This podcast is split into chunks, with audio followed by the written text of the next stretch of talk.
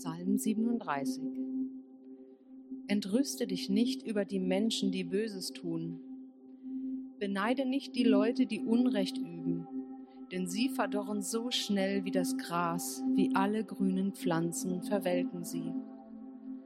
Du aber vertrau auf den Herrn und tu Gutes. Bleib im Land, sei zuverlässig und treu. Freu dich über den Herrn, und er wird dir geben, was du dir von Herzen wünschst. Lass den Herrn deinen Weg bestimmen, vertrau auf ihn, und er wird handeln. Er wird deine Rechtschaffenheit erstrahlen lassen wie das Morgenlicht und dein Recht leuchten lassen wie die Mittagssonne. Überlass dich ruhig dem Herrn und warte, bis er eingreift. Gerate nicht in Zorn über den, der auf seinem bösen Weg auch noch Erfolg hat, über einen Menschen, der seine finsteren Pläne in die Tat umsetzt. Sag dich los vom Zorn, leg deine Wut ab, lass dich von deiner Entrüstung nicht beherrschen, es führt nur zum Bösen. Denn die Übeltäter werden von Gott ausgerottet, aber die ihre Hoffnung auf den Herrn setzen, werden das Land als Besitz erhalten. Nur noch kurze Zeit, dann ist der Gottlose nicht mehr da. Du schaust dich nach ihm um, aber da ist niemand mehr. Doch die Friedfertigen werden das Land als Besitz erhalten. Sie werden sich freuen an einer Fülle von Frieden und Glück. Der Gottlose schmiedet zwar seine Pläne gegen den, der nach Gottes Willen lebt. Gehässig fletscht er die Zähne gegen ihn. Aber der Herrn kann darüber nur lachen, denn er sieht den Tag des Gerichts kommen. Die gottlosen Gewalttäter ziehen ihr Schwert und spannen den Bogen, um den Wehrlosen und Armen umzubringen und um aufrichtige Menschen niederzumetzeln. Aber ihr Schwert wird in ihr eigenes Herz dringen und ihre Bogen werden zerbrechen. Der geringe Besitz eines Menschen, der nach Gottes Willen lebt, hat größeren Wert als der Reichtum von vielen Gottlosen. Denn die Macht der Feinde Gottes wird zerbrochen. Denn aber, die nach Gottes Willen leben, denen aber, die nach Gottes Willen leben, ist der Herr Stütze und Halt. Der Herr kennt die Zukunft der rechtschaffenen Menschen. Er gibt ihnen ein Erbe, das sie für immer besitzen werden. Selbst eine schlimme Zeit stürzt sie nicht ins Elend, auch während einer Hungersnot werden sie noch satt. Doch die Gott verachten werden umkommen, und die Feinde des Herrn sind so vergänglich wie die Pracht der Wiesen. Ja, sie schwinden dahin, sie vergehen wie Rauch. Während der Gottlose borgt und nicht zurückzahlt, ist der Mensch, der nach Gottes Willen lebt, großzügig und gibt. Denn die unter dem Segen des Herrn stehen, erhalten das Land als Besitz. Aber die unter seinem Fluch stehen, werden ausgerottet. Es ist ein Geschenk des Herrn, wenn die Schritte eines aufrichtigen Menschen fest und sicher werden. An seinem Weg hat der Herr gefallen. Wenn ein solcher Mensch dann doch einmal hinfällt, bleibt er nicht hilflos liegen, denn der Herr hält ihn an der Hand. Ob damals, als ich jung war oder heute im Alter, niemals habe ich erlebt, dass ein Mensch, der sich an Gottes Gebote hält, völlig verlassen gewesen wäre. Niemals mussten seine Kinder um Brot betteln. Im Gegenteil, den ganzen Tag ist er barmherzig und leid anderen noch seine Nachkommen werden durch ihn gesegnet sein. Also lass alles Böse, tu das Gute, so wirst du für immer im Land wohnen. Denn der Herr liebt das Recht und lässt alle, die ihm treu sind, niemals im Stich. In Ewigkeit werden sie bewahrt. Aber die Nachkommen der Feinde Gottes werden ausgerottet. Die nach Gottes Willen leben, werden das Land als Besitz erhalten. Für immer werden sie darin wohnen.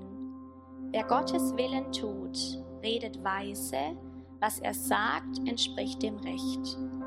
Er trägt die Weisung seines Gottes im Herzen und deshalb stolpert er nicht. Der Gottlose lauert ihm zwar auf und sucht ihn umzubringen, aber der Herr überlässt ihn nicht den Händen dieses Verbrechers und im Gericht lässt er nicht zu, dass er verurteilt wird. Setz deine Hoffnung auf den Herrn und halte dich an seinen Weg. Dann wird er dich zu Ehren bringen, indem er dir das Land zum Besitz gibt. Du wirst es noch erleben, dass die Feinde Gottes ausgerottet werden. Ich sah einen gewalttätigen, gottlosen Menschen, der stand fest da wie ein Baum mit ausladenden Ästen und in voller Blüte. Ich kam ein anderes Mal vorbei, da war nichts mehr von ihm zu sehen. Ich suchte ihn, doch er war nicht mehr zu finden. Achte auf den, der aufrichtig und ehrlich ist, denn dieser Mensch hat eine Zukunft in Frieden. Alle jedoch, die Gott verachten, werden ausgerottet, sie haben keine Zukunft. Aber denen, die nach seinem Willen leben, hilft der Herr, auch in Zeiten der Not ist er ihre sichere Festung. Der Herr selbst wird ihnen beistehen und sie befreien.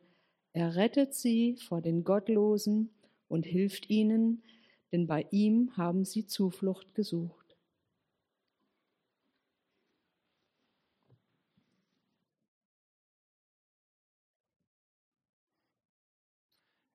Ich möchte mit uns beten. Jesus, ich möchte Danke sagen für dein Wort.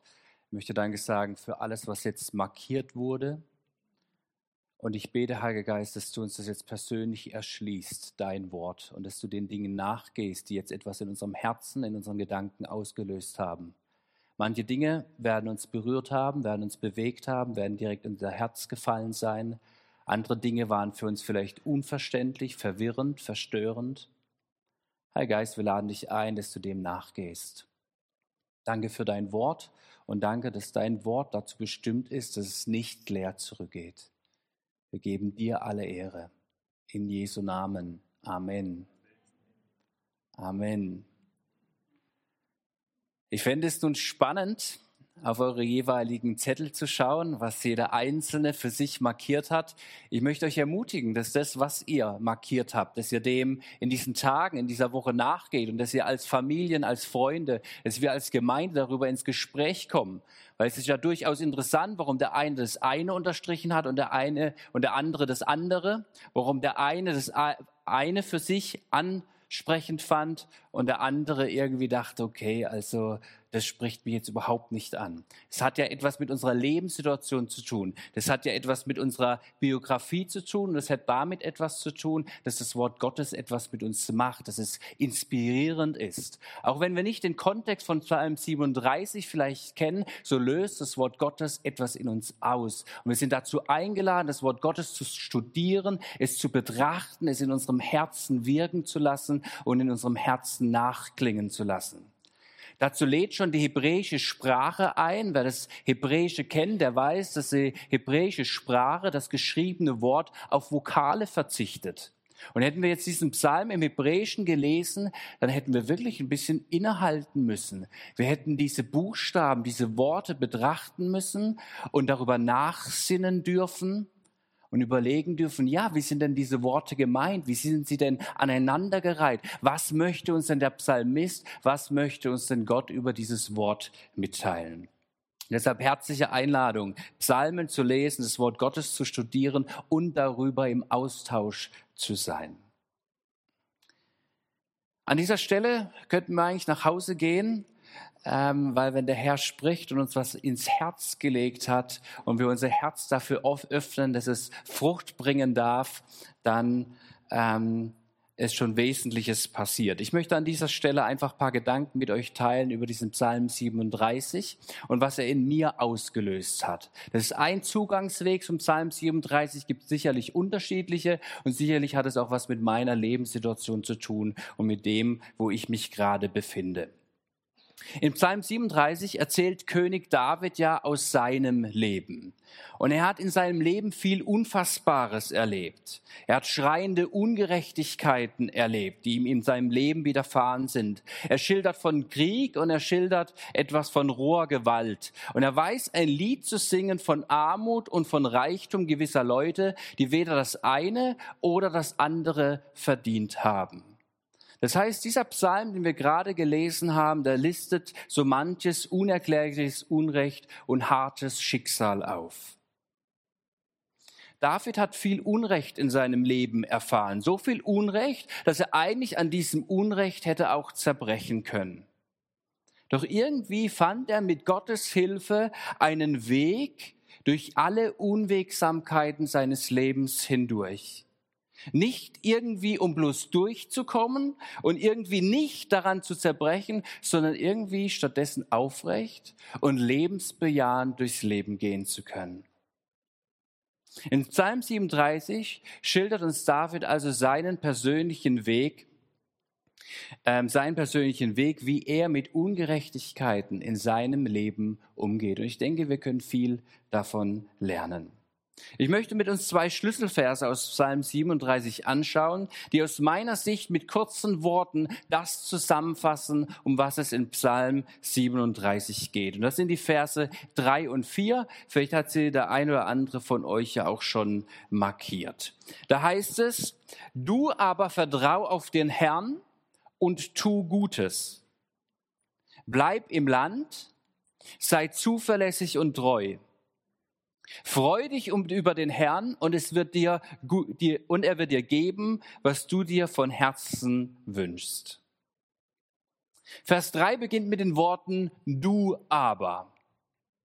Du aber. Und diese Worte leiten für mich den Weg ein, den David hier in Psalm 37 beschreibt. Für mich ist es ein Weg der Sanftmut den Weg der Sanftmut, für den sich David entscheidet. Und dieser Weg, der steht im Kontrast zu anderen Möglichkeiten, zu der anderen Möglichkeit, wie wir in Zeiten der äußeren und der inneren Krise umgehen. Wir können auch eine andere Möglichkeit wählen. Und oft ist diese andere Möglichkeit eine für uns naheliegende Möglichkeit, ein naheliegender Weg, den viele Menschen gehen. Und das ist der Weg der Entrüstung. In Vers 1 heißt es schon gleich am Anfang, entrüste dich nicht, ärgere dich nicht.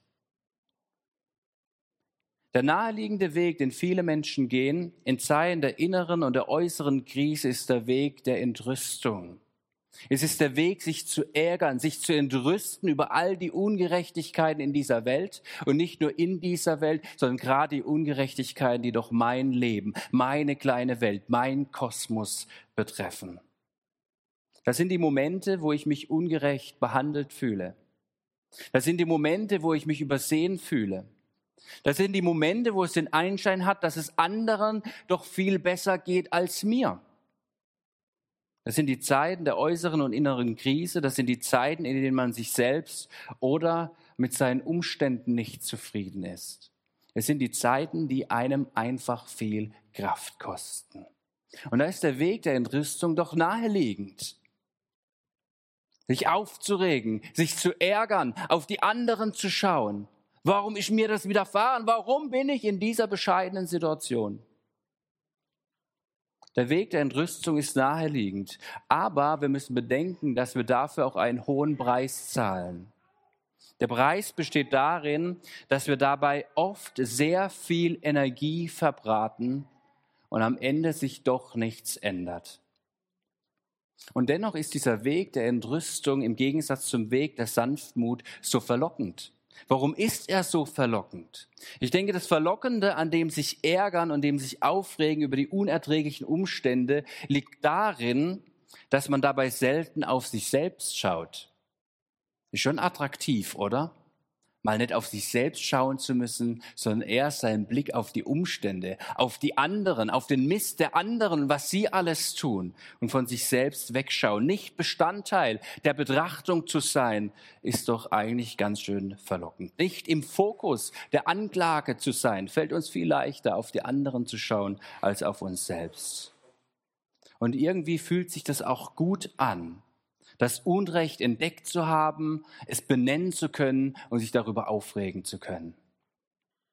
Und das dann meist im Chor der allgemeinen Entrüstung. Alle sind mit dabei, alle sind gleichgesinnt und es gibt doch irgendwie Auftrieb. Das versprüht doch Energie, es ist doch Leben, das gibt doch Bestätigung. Auf dem Weg der Entrüstung muss man sich nicht mit sich selbst beschäftigen. Und das fühlt sich für den einen oder anderen vielleicht wie eine Befreiung an, wie so ein Geschenk.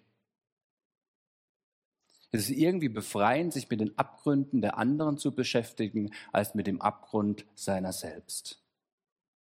Doch der Preis ist, wie gesagt, hoch. Wir verlieren unendlich viel an Energie. Wir verbraten viel Energie, wenn wir zulassen, dass Ungerechtigkeiten, wenn wir zulassen, dass Skandale, wenn wir zulassen, dass Debatten, dass wir zulassen, dass schlechte Führung unsere ganze Aufmerksamkeit auf sich ziehen. Wenn wir nur noch darauf fokussiert sind, verlieren wir unendlich viel Energie, die wir eigentlich für etwas Sinnvolleres einsetzen könnten, für etwas Heilsameres einsetzen können.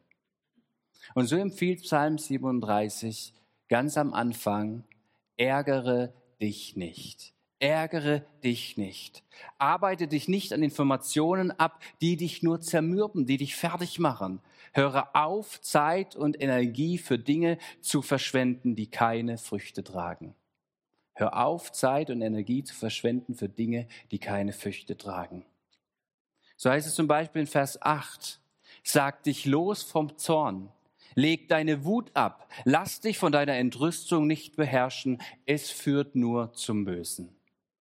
Das heißt, die Frucht von Entrüstung, die in Wut und Zorn verharrt, bringt nichts Lebendiges hervor. Vielmehr verleitet es dich zu ungesundem und zerstörerischem Handeln. Es bringt nichts Lebendiges hervor. Und schließlich führt es dich in eine Gefangenschaft und eine Gebundenheit des Ärgerns hinein. Deshalb beginnt Vers 3 mit diesen Worten, du aber. Es gibt auch einen anderen Weg.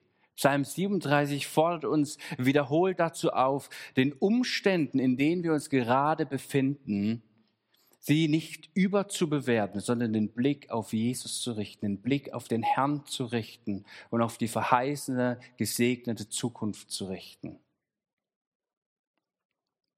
Vers 3 beginnt mit diesen Worten, du aber.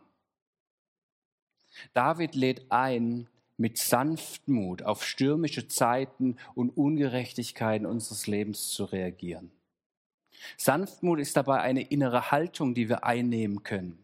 Eine Haltung, die einen befähigt, Unrecht auszuhalten, geduldig anzunehmen, ohne gereizt zu sein, ohne Groll, ohne irgendwie rachsüchtig zu werden.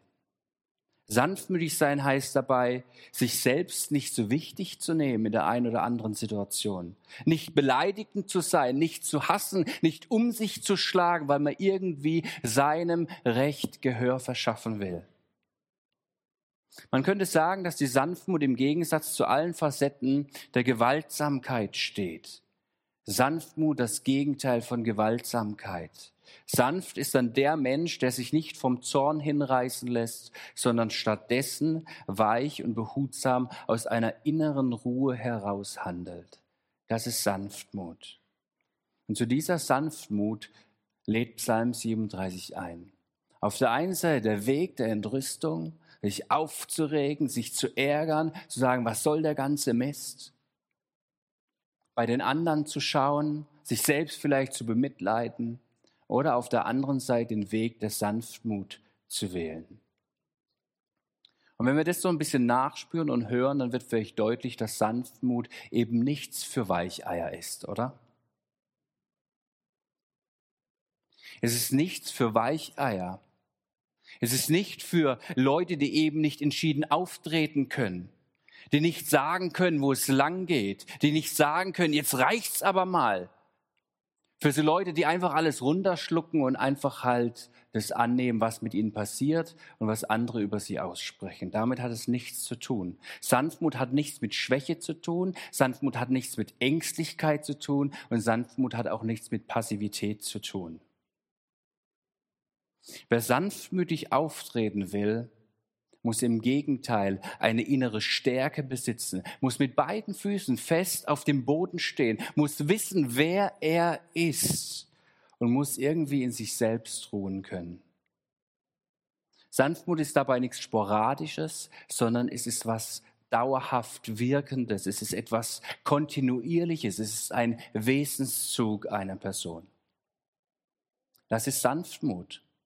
Und die Bibel, sie weiß um diese Stärke von Sanftmut.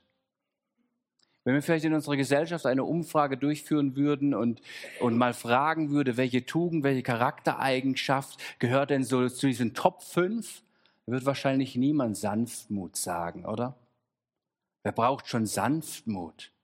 Ah, das sind doch die, die, ja gut, die Leute hat man schon irgendwie gern und die können auch mit anderen, aber wenn du Erfolg haben willst, Herr, da musst du Durchsetzungsvermögen haben, da musst du vorangehen, musst du Ziele verfolgen, musst dich womöglich auch noch irgendwo durchboxen, aber Sanftmut, das ist wirklich eine so starke Stärke, eine Charaktereigenschaft, die es bedarf. Die Bibel sagt ja. So wird uns zum Beispiel über Mose berichtet, dass er einer der sanftmütigsten Menschen war, die jemals auf der Erde gelebt haben.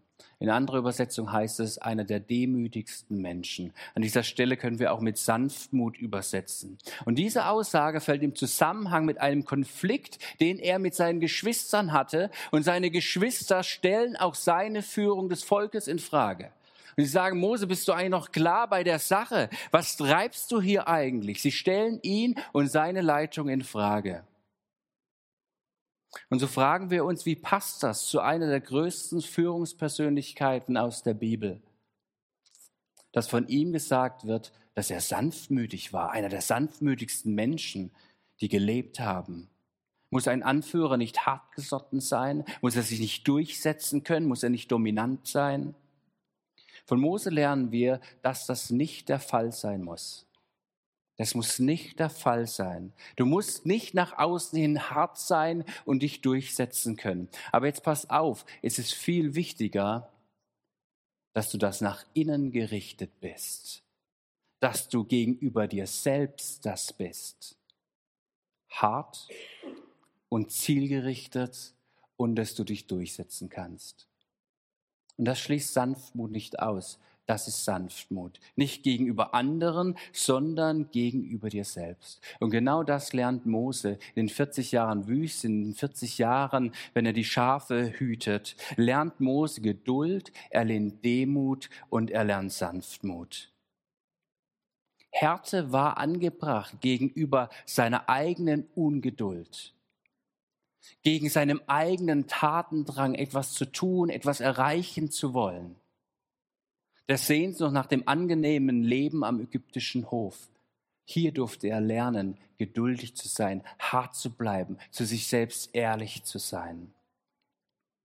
Mose musste lernen, zurückzustecken und Gott die Führung seines Lebens zu überlassen. Und das braucht Mut. Das braucht innere Stärke das braucht, es braucht Kraft. Das macht Sanftmut aus, ist wohl nichts für Weicheier, oder? Jesus selbst von sich sagt, Jesus selbst sagt von sich, dass er von Herzen sanftmütig ist. Und Petrus, der selbst erst Sanftmut lernen durfte, schreibt später über Jesu Weg der Sanftmut folgendes. Wir lesen das in 1. Petrus 2. Da heißt es, er hat nie gesündigt und nie jemanden mit seinen Worten getäuscht. Er hat sich nicht gewehrt, wenn er beschimpft wurde. Als er litt, drohte er nicht mit Vergeltung. Er überließ seine Sache Gott, der gerecht richtet.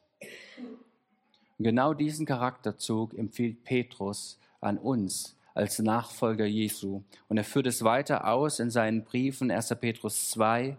Dieses Leiden gehört zu dem Leben, zu dem Gott euch berufen hat. Christus, der für euch litt, ist euer Vorbild, dem ihr nacheifert. In Kapitel 3 Schließlich sollt ihr alle einig sein, voller Mitgefühl und gegenseitiger Liebe. Seid barmherzig zueinander und demütig. Vergeltet Böses nicht mit Bösem. Werdet nicht zornig, wenn die Leute unfreundlich über euch reden. Das ist der Einstieg von Psalm 37. Sondern wünscht ihnen Gutes und segnet sie. Das ist der Weg der Sanftmut. Denn genau das verlangt Gott von euch und er, er wird euch dafür segnen. Das ist Psalm 37. Das ist auch der Geist der Bergpredigt, in der Jesus gleich zu Beginn deutlich macht, selig sind die Sanftmütigen, denn sie werden das Land erben. Selig sind die Sanftmütigen. Diesen Geist hat Jesus gelehrt und hat er gelebt bis, ja, bis zu seinem bitteren Ende am Kreuz. Aber der Tod Jesu, das bittere Ende, war gleichzeitig auch ein herrlicher, ein triumphaler Sieg, ein triumphaler Neubeginn, der geschehen ist durch Jesu Demut und durch seine Sanftmut. Durch seinen Gehorsam wurde der Plan Gottes Wirklichkeit für uns Menschen. Das heißt, wenn sich jemand selbst aufgibt für Gott, so ist er nicht verlassen und ist nicht verkauft, wird nicht übersehen, auch wenn es so eine Zeit lang so scheinen mag. Aber das bist du nicht. Du bist gesehen, du bist nicht verlassen. Gott wird dir zur Seite stehen. Er verteidigt dich. Er wird dich rechtfertigen. Er wird dich segnen. Wer sich vor Gott demütigt, so heißt es öfters im Neuen Testament, der wird zu seiner Zeit erhöht werden so wie es Jesus erlebt hat. Vom Kreuz zur Verstehung, zur Erhöhung und da sitzt er zu Rechten Gottes. Weil sich also durch die ganze Bibel zieht, greift auch Psalm 37 auf. Und Psalm 37 lädt zu diesem Weg der Sanftmütigkeit ein, im Gegensatz zum Weg der Entrüstung.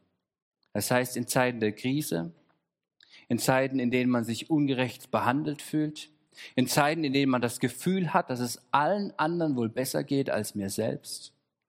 In Zeiten, in denen man sich selbst, mit sich selbst oder mit seinen Umständen unzufrieden ist. In Zeiten, die einen viel Kraft kosten. Hier empfiehlt Psalm 37 den Weg der Sanftmütigkeit. Kämen wir zurück zu unseren zwei Schlüsselversen. Du aber, Vertrau auf den Herrn und tu Gutes. Bleib im Land, sei zuverlässig und treu. Freu dich über den Herrn und er wird dir geben, was du dir von Herzen wünschst. Was ist hier mit diesem Vertrauen gemeint? Vertraue.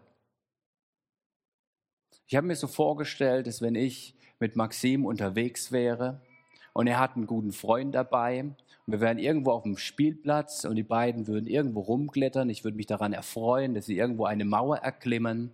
Und ich würde vielleicht unterhalb der Mauer stehen, wie hier bei der Mauerscheibe, und würde jetzt zu Maxims Freund sagen, Herr, komm, jetzt spring, ich fang dich auf. Dann würde ich wahrscheinlich erleben, dass der Freund von Maxim etwas zögern wird. Er wird sich überlegen, hey, kann ich dem Kerle vertrauen? Und wie würde Maxim reagieren? Ah, der würde sofort springen. Wahrscheinlich bevor ich sage, spring. Weil ich ihn kenne, weil er mich kennt und weil da eine Vertrauensbeziehung da ist. Und warum springt er? Weil er mir vertraut und weil ich ihm das Gefühl gebe, dass er sich bei mir zutiefst sicher fühlen kann weil wir eine enge Vertrauensbeziehung haben, weil wir uns kennen, weil er weiß, ich springe nicht ins Ungewisse hinein. Das bedeutet Vertrauen, jemand anderem zu vertrauen. Mit Vertrauen ist in diesem Psalm gemeint, ich bin bereit, mich auf einen anderen voll und ganz einzulassen. Warum? Weil mir ein tiefes Gefühl der Sicherheit geschenkt wird. Ich kann sorglos sein. Hier kann ich jemandem vertrauen. Und wer ist dieser jemand? Vertraue auf den Herrn. Hier wird der Bundesname Jahwe gewählt. Das ist der Gott, der Beziehung mit den Menschen sucht. Das ist der Gott, der sagt, ich bin da, ich bin für dich. Ich gebe dir die Sicherheit, die du für dein Leben brauchst. Du kannst sorglos sein. Meine Hände sind weit ausgebreitet. Ich bin für dich. Ich bin da. Mir kannst du vertrauen. Du kannst dich in mir fallen lassen. Und ihr merkt, hier findet unsere Sehnsucht den Ort ihrer Bestimmung. Unsere Sehnsucht findet ihren Ort, ihrer Bestimmung bei Gott, weil er derjenige ist, der unsere tiefen Sehnsüchte, unsere tiefen Bedürfnisse erfüllt und ihr Antwort gibt. Und ich glaube, wie wohltuend ist es zu wissen in Zeiten der Krise, in Zeiten, wo wir denken, ich kann nicht mehr und ich fühle mich ungerecht behandelt und eigentlich sind doch die anderen schuld und den anderen geht es doch viel besser, zu wissen, okay, ich darf Trost finden in diesem Gott, der für mich ist, dem ich vertrauen kann, dem ich mein Leben zu verdanken hat, der mein Anfang und mein Ende kennt. Einer, der mich sieht und einer, der mich hält. David geht noch einen Schritt weiter und jetzt wird es kernig. Weil er sagt ja, du aber Vertraue auf den Herrn und tu Gutes. Das heißt, David scheint ja davon auszugehen, dass wir in Zeiten der Krise, in Zeiten, wo wir uns ungerecht behandelt fühlen, dennoch imstande sind, Gutes zu tun. Ich habe mich gefragt, wie kann das sein? Das heißt, er sagt, nicht nur nicht Böses mit Bösen zu vergelten, sondern treu gegenüber Gott zu sein und nach wie vor Gutes zu tun. Vertrau auf den Herrn und tu Gutes. David ist davon überzeugt. Was bedeutet Gutes zu tun? Etwas Nützliches zu tun, jemand etwas Schönes zu eröffnen, etwas Erfreuliches zu tun, etwas Erbauliches zu tun. Psalm 37, wenn ihr es vorher gelesen habt oder nochmal zu Hause nachlest, dann seht ihr, wie David das entfaltet, was es bedeutet, Gutes zu tun, für andere da zu sein, großzügig gegenüber anderen zu sein, auch wenn man wenig hat. Er sagt, dass du in jeder Lage deines Lebens immer noch die Möglichkeit hast, dich dafür zu entscheiden, sanftmütig zu sein und barmherzig zu sein. Fast schon so, wenn man diesen Text liest, dass du dafür keine Ausrede hast. Du bist dazu berufen, dazu befähigt, in jeglicher Lebenslage Gutes zu tun. Unabhängig von deiner Lebenssituation kannst du dich immer dafür entscheiden. Ich durfte vor kurzem zum ersten Mal in Afrika sein und wir waren in Kenia und waren unter anderem haben wir einen Slum besucht. Und wir haben eine Frau besucht, die wenige Quadratmeter nur für sich zur Verfügung hat. Verhältnisse, die wir uns so nicht vorstellen können. Sie hat kaum etwas, sie hat eigentlich nichts. Und das wenige, was sie hat, das teilt sie mit anderen. Sie nimmt weißen Kinder auf und versorgt sie. In jegliches Lebenssituation kannst du die Entscheidung treffen, möchte ich nach wie vor sanftmütig sein Möchte ich nach wie vor den Lebensweg der Sanftmut einschlagen? Möchte ich nach wie vor Gutes tun oder lasse ich es? Unabhängig von deiner Lebenssituation sind wir berufen, Gutes zu tun. Gutes zu tun setzt dabei Segen frei. Wenn du Gutes tust, dann passiert nämlich Folgendes. Zum einen schaust du automatisch weg von dir, von deinem eigenen Ego, wo man sich so gerne drin suhlt und sich irgendwie, keine Ahnung, wohlfühlt oder auch nicht. Du schaust von dir selbst weg, du schaust auf andere und du wirst selbst zum Beschenkten, wenn du etwas gibst. Weil geben, etwas Gutes tun, lässt etwas, etwas Schönes in dir erblühen. Auch wenn du keinen Dank dafür bekommst. Wenn du etwas Gutes tust, wenn du dich auf den Weg machst, dann ist es etwas Erfüllendes. Und als drittes, du handelst voll im Sinne Gottes. Er liebt das Recht, haben wir im Psalm 37 gelesen. Er liebt das Gute und er segnet es. Und er sehnt sich nach Menschen, die sich dafür entscheiden in Krisenzeiten, die sich entscheiden, ich will Gutes tun und ich möchte das Gute bewahren, möchte mich für das Gute einsetzen. Was denkt ihr, was für ein Unterschied zum Weg der Entrüstung ist dieser Weg der Sanftmut. Was denkt ihr, welcher Weg wird wohl die Welt verändern? Der Weg der Entrüstung oder der Weg der Sanftmut? Gott sehnt sich nach Menschen, die ihr Vertrauen voll auf ihn setzen, die ihre Wege ihm anbefehlen und dadurch die Freiheit empfangen, das Gute zu bewahren und das Gute zu leben. Weiter schreibt dann David in Vers 3, bleibe im Land. Bleibe im Land. Was ist damit gemeint? Das ist auch so eine Aussage, die irgendwie unserem menschlichen Instinkt widerstrebt und irgendwie nicht so passend ist. Weil wer kennt das nicht in Krisenzeiten? Dann kommt doch erstmal der Fluchtgedanke. Also ich bin mal weg. Oder ich, ich mummel mich irgendwie ein, aber ich weiß nicht so recht, wie ich damit umgehen soll. Aber David sagt hier ganz einfach, Bleibe.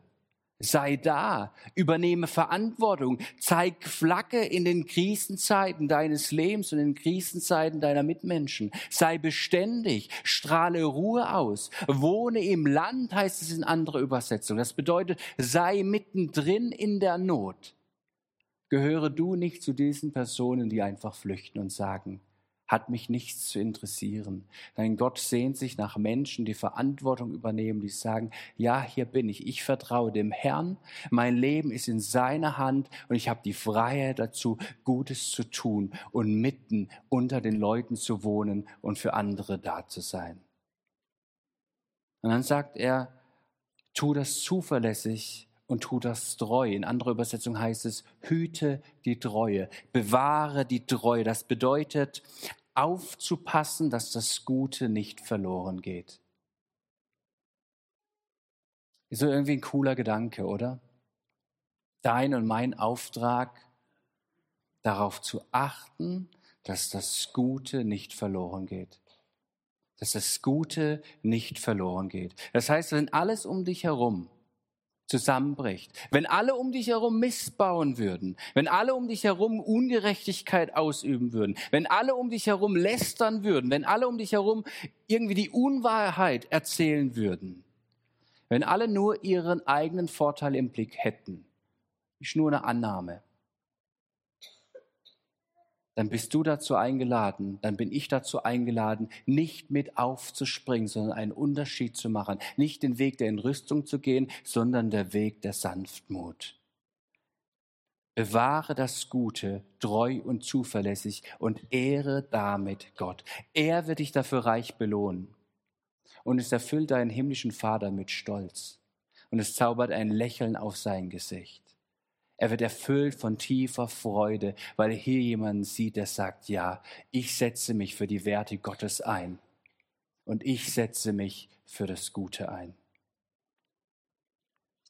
Und so führt es David weiter aus in Vers 4, dass er sagt, freue dich über den Herrn. Freue dich, freue dich über den Herrn. Freue dich auch in den Stürmen deines Lebens über die Beziehung, die du zu deinem Herrn die du zu Gott hast in Jesus Christus. Freu dich darüber. Lass dich dieser Freude nicht entziehen. Du bist eingeladen, dir die Dankbarkeit zu bewahren über das, was du in Jesus empfangen hast. Dich daran zu erinnern, du bist eingeladen, das Gute im Blick zu behalten, das dir in deinem Leben durch Gott widerfahren ist. Psalm 37 macht ja deutlich, wie schnell man in der Gefahr steht, auf die anderen zu schauen und dabei zu vergessen und zu übersehen, dass man selbst reich beschenkt wurde. In einem Vers hier im Psalm 37 heißt es, als diejenigen, die auf Gott vertrauen, dass sie nicht viel haben müssen. Vers 16, der geringe Besitz eines Menschen, der nach Gottes Willen lebt, hat größeren Wert als der Reichtum von vielen Gottlosen. Ob du viel oder ob du wenig hast, kannst durch Gott mit Reichtum, mit innerem Reichtum gesegnet werden. David führt fort und er wird dir geben, was du dir von Herzen wünschst, was du begehrst. Gott ist derjenige, der deine und meine tiefsten Sehnsüchte, unsere tiefsten Bedürfnisse stillt. Das heißt nicht, dass er dir gibt, was du dir alles wünschst, aber er wird dir immer geben, das, was du brauchst. Nicht immer das, was du dir wünschst, aber das, was du im tiefsten Sinne brauchst. So wie bei liebevollen Eltern, die ihr Kleinkind großziehen, so wie Samara und Max, und ihr eurem Kind, euren Kindern alles gebt und ihre Bedürfnisse stillt, die sie selbst nicht stillen können. Und genauso handelt der himmlische Vater mit uns. Er stillt unsere Bedürfnisse, die wir selbst nicht stillen können.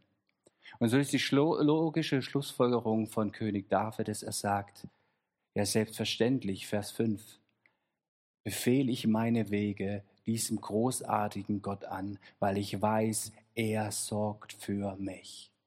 Er sorgt für mich und führt mich in eine Freiheit hinein, Gutes zu tun. Wir sind eingeladen, Jesus zu vertrauen und im Vertrauen auf ihn unser Leben zu gestalten.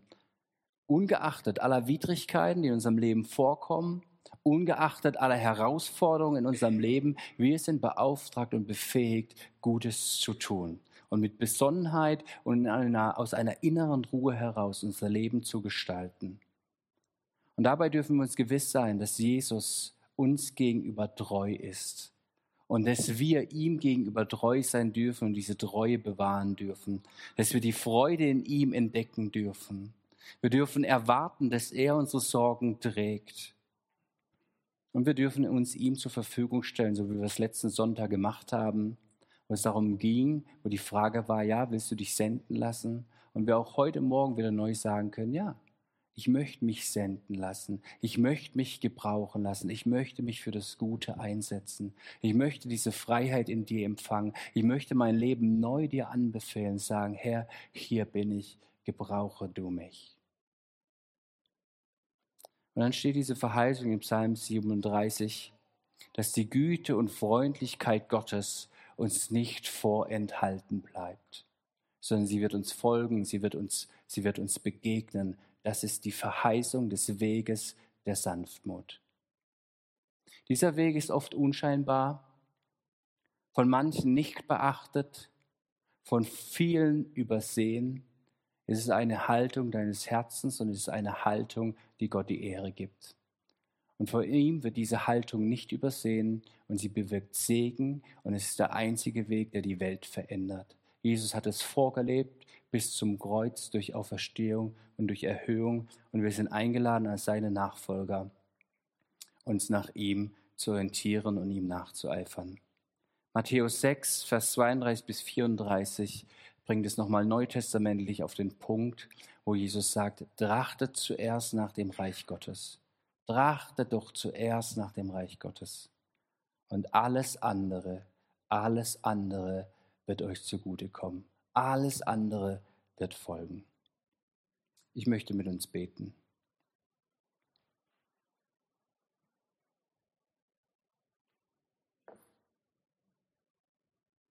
Jesus, ich möchte Danke sagen für diese Einladung heute Morgen, die und du uns ausgesprochen hast durch Psalm 37, dass wir unser ganzes Leben dir anvertrauen. Du kennst uns, du weißt, wo wir stehen, du weißt, ob wir unser Leben bereits dir übergeben haben oder ob wir das noch nicht für uns so formulieren konnten. Ich bete, Heiliger Geist, dass du uns das jetzt neu erschließt und dass du dich neu zeigst, wer du bist und dass du ein Gott bist, der für uns ist, ein Gott, dem ich voll und ganz vertrauen kann, in dem ich mich fallen lassen kann.